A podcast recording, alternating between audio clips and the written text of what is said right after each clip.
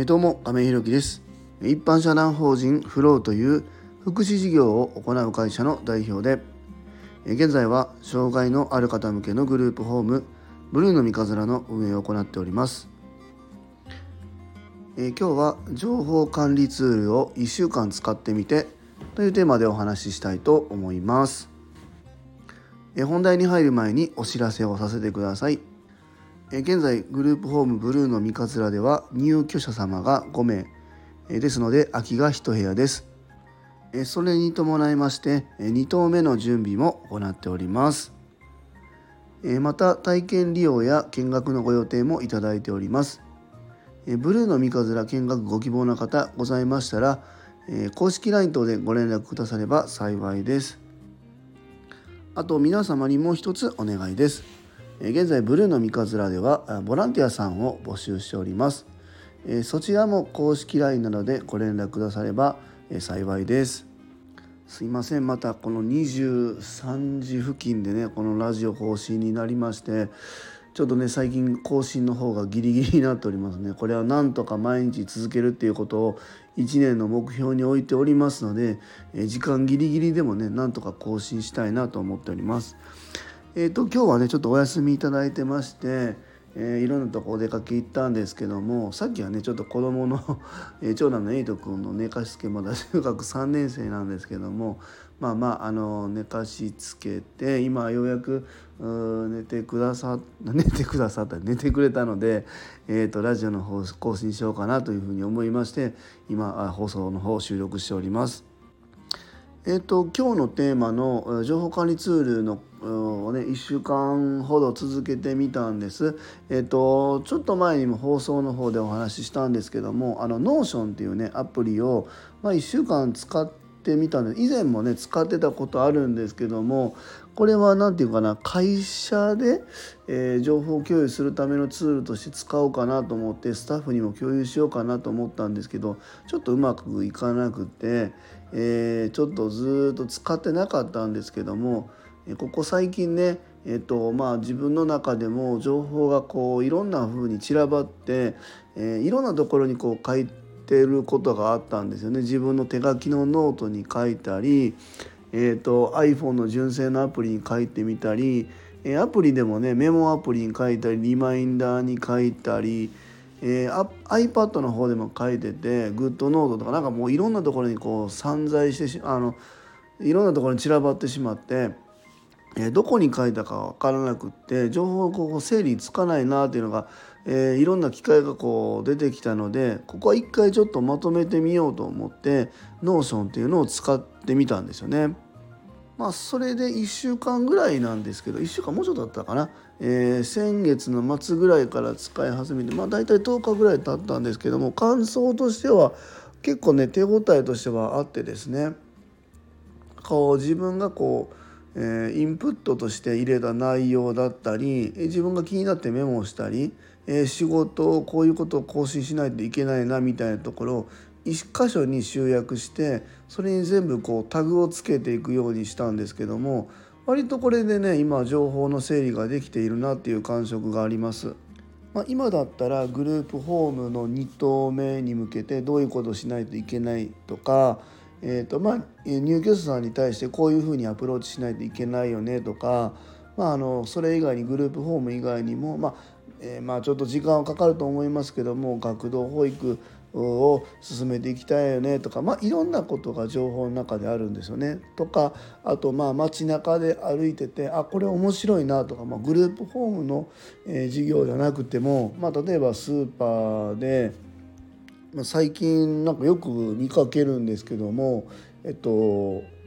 レジのあレジじゃないな。カートを押す時あの、まあ、入り口入ってすぐにまあ買い物かごとカートを押すと思うんですけどそこに携帯みたいな端末が置いてあって、まあ、それでまあ商品のバーコードを買い物の最中にねバーコードを取っていくと最後まあレジ行った時にもうまあ無人レジを通ってるみたいな状態になってて、まあ、携帯端末ですぐにお会計してえー、まあ、レジにほぼ並ばずに買い物できるみたいな端末が最近よくいろんなスーパーで見る機会があってあこれ面白い仕組みだなと思ってそういうのを写真撮ってメモしたりとかまあまあいろんなことを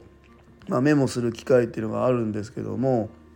まあ、そういうのを一箇所に集めることで割と自分の中の頭の整理ができてきたなというふうに思います。まあ、それ以外にも日々のタスクですよね。タスクみたいなのも1箇所にえまとめているので毎日とりあえず朝起きたらその Notion を開いてここを見るっていうことをえ習慣づけてやることでまあ、業務の漏れが割と少なくなってきたかなと思いますあそういえばあれ忘れてたなみたいなことが、えー、少なくなってきたしもしそういうことができてもその場でその Notion に登録してしまえば明日以降は、まあ、それが、え減らせれるっていうような流れになってきたので情報の整理としてはえー、まあまあついてきたかなというふうに思います。まあ、それ以外にも今活用しているのが、えーと、生活のログですね、まあ、今日一日、まあ、こんなことやりますっていうことも残しているんですけども、まあ、一日の大体終わりとか、まあ、最中とかにでも、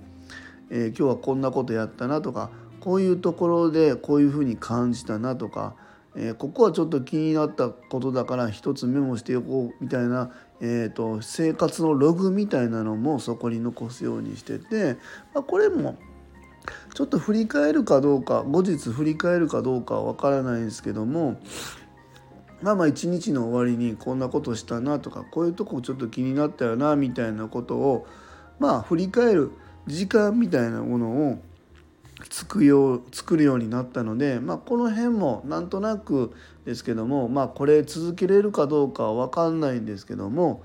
まあまあえっとそのノーションっていうのを使うことでまあえー、一日の振り返りとか、えー、やることタスクの整理とか、まあ、未来に向けて投資とか気になったことのメモとか、まあ、いろんなものが一色単にそこのアプリの中に、えー、収まっているので、まあ、そこにきちんとタグをつけているのであちこちに散らばってしまっても、まあ、整理のつきようがあるっていうことがあるんですよね。まあ、別に僕ここで Notion のなんかこうセールスをしたいわけでもえ売り込みたいわけでもないんですけどもまあタグってつけるにしてもなんかこれはメモでもあるしインプットでもあるよなとか、えー、とこれはタスクでもあるけども、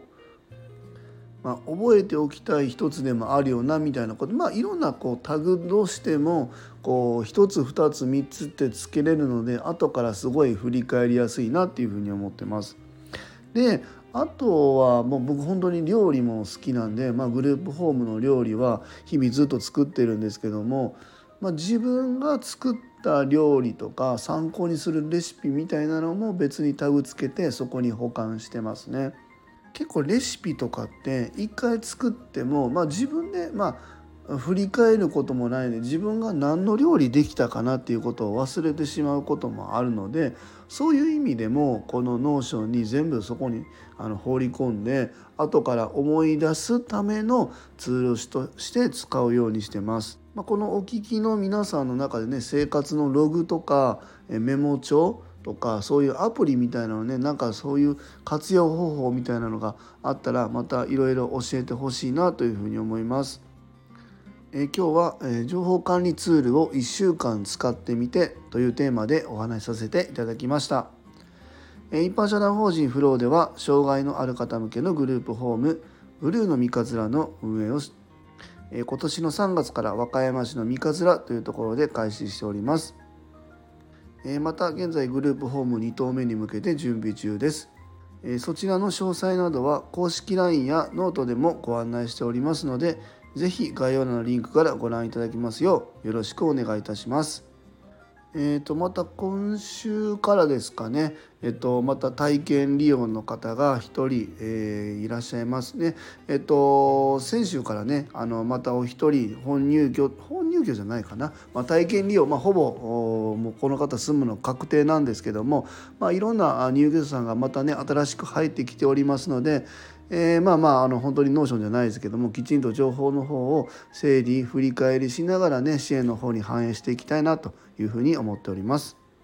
えー、それでは明日も素敵な一日をお過ごしください。一般社団法人フローの亀井宏樹でした。 À bientôt